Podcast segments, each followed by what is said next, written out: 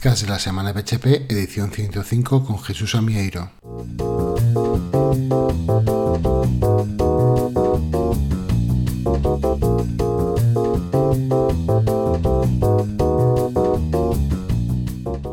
Otro podcast más de la semana PHP cargado de artículos, tutoriales, noticias, vídeos, podcast, componentes, librerías y otros elementos que espero te sean de utilidad.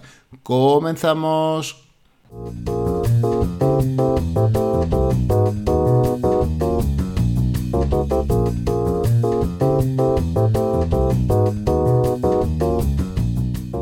Es definitivo, la sintaxis de los atributos en PHP va a ser almohadilla y el atributo entre corchetes. La votación para decidir la sintaxis para los atributos que aparecerán en PHP 8.0.0 finalizó con un claro ganador. Su implementación será parte de PHP 8.0.0 RC1, que está planificada para el 17 de septiembre. Dentro de las novedades de esta semana tenemos unas cuantas. Por un lado tenemos la beta 3 de PHP 8.0.0, también se han publicado PHP 7.4.10 y PHP 7.3.22, Dentro del proyecto Symfony se ha publicado Symfony 5.1.5, Symfony 5.1.4, Symfony 4.4.13, Symfony 4.4.12 y Symfony 3.4.44. Se ha publicado WordPress 5.5.1, Laravel 7.27.0, aunque está previsto que se publique hoy la versión 8 de Laravel, Cake 4.1.4 y Cake 3.9.2. WordPress nos trae su tradicional resumen del mes, en este caso de agosto 2020, en el que aparecen las principales noticias del ecosistema de WordPress.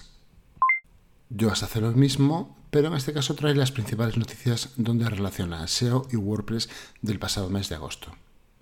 El instalador de Laravel acaba de actualizarse y ahora incluye soporte para JetStream, un esqueleto para el Laravel que incluye login, registro, verificación por correo electrónico, doble factor de autenticación, gestión de las sesiones, soporte para API a través del Laravel Samsung y gestión de equipos.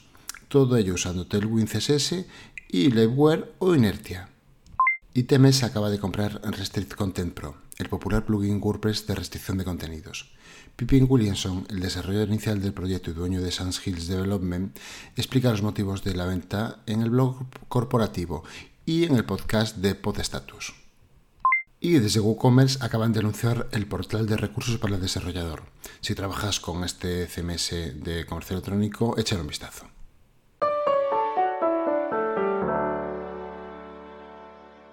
Esta edición está patrocinada por Rayola Networks, tu experto en hosting, tanto para WordPress como VPS o servidores dedicados, en los que podrás desplegar todos tus proyectos.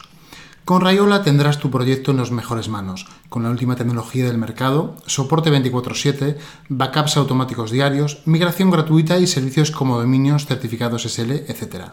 Gestionar tu web no tiene por qué ser un desafío. En Rayola te damos todas las herramientas que necesitas y, cuando surge un nuevo avance, somos los primeros en implementarlo.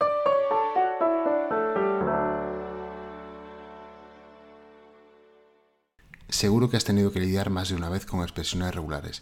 En el boletín traigo un artículo de introducción a ellas. La mayoría de frameworks que utilizamos en PHP utilizan el patrón de diseño MVC. Un artículo te explica cómo funciona por dentro. Y un artículo interesante de Frank Iglesias donde te da unos consejos prácticos más allá de Solid. En el mundo de PHP, al igual que en otros lenguajes, hay unas preguntas que se repiten de forma continua. Eh, un artículo te trae las 11 preguntas más frecuentes sobre PHP con sus respuestas explicadas de una forma detallada. Sergio Carracedo te explica qué es WordPress, un generador de sitios estáticos eh, que utiliza Vue y por qué deberías utilizarlo para documentar tu proyecto.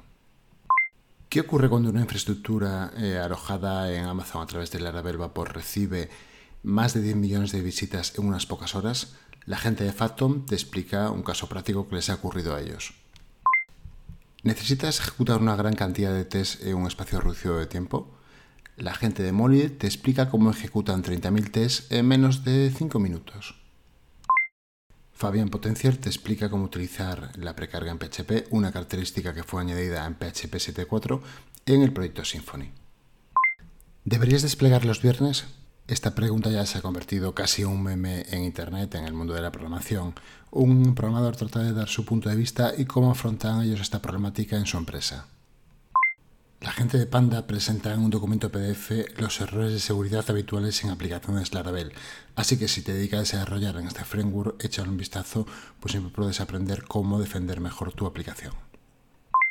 Y Mohamed Said, como de costumbre, nos trae otro excelente artículo sobre colas en Laravel, en este caso lidiando con los límites en las llamadas a APIs en trabajos encolados de Tuts Plus nos trae un artículo introductorio para crear un plugin de WordPress desde cero.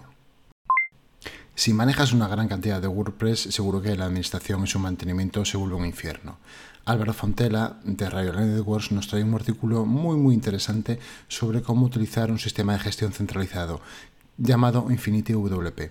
Yo llevo utilizándolo varios años y estoy encantado con él. Échale un vistazo tanto al post como a Infinity WP, que seguro que no te defrauda. La gente de Wiglot te trae un artículo introductorio sobre cómo funciona la localización de sitios web. Obviamente va mucho más allá de la traducción de contenidos. La gente de Dina Hosting nos trae un artículo interesante sobre qué textos legales necesita tu web o tu comercio electrónico. Y además tiene una especie de plantillas para generar eh, estos documentos adaptados a tu web de una forma obviamente básica. Mar Morera participa en PHP Vigo 38 y te explica cómo montar una API con React PHP. Fernando Tellado, de Ayuda WP, te presenta un curso sobre WordPress online gratuito. Y Tomás Fanchín, de Wiglot, habla sobre la estrategia para construir una web multidioma en la mitad de WordPress de Hong Kong. La gente de Bicicleta Studio trae un especial preguntas y respuestas sobre membership sites.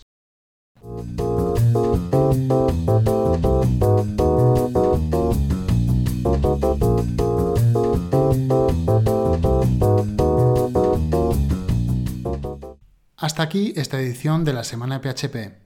Si tienes alguna sugerencia que consideres interesante, puedes enviármela a través del formulario de contacto de la semanaphp.com o a través de Twitter.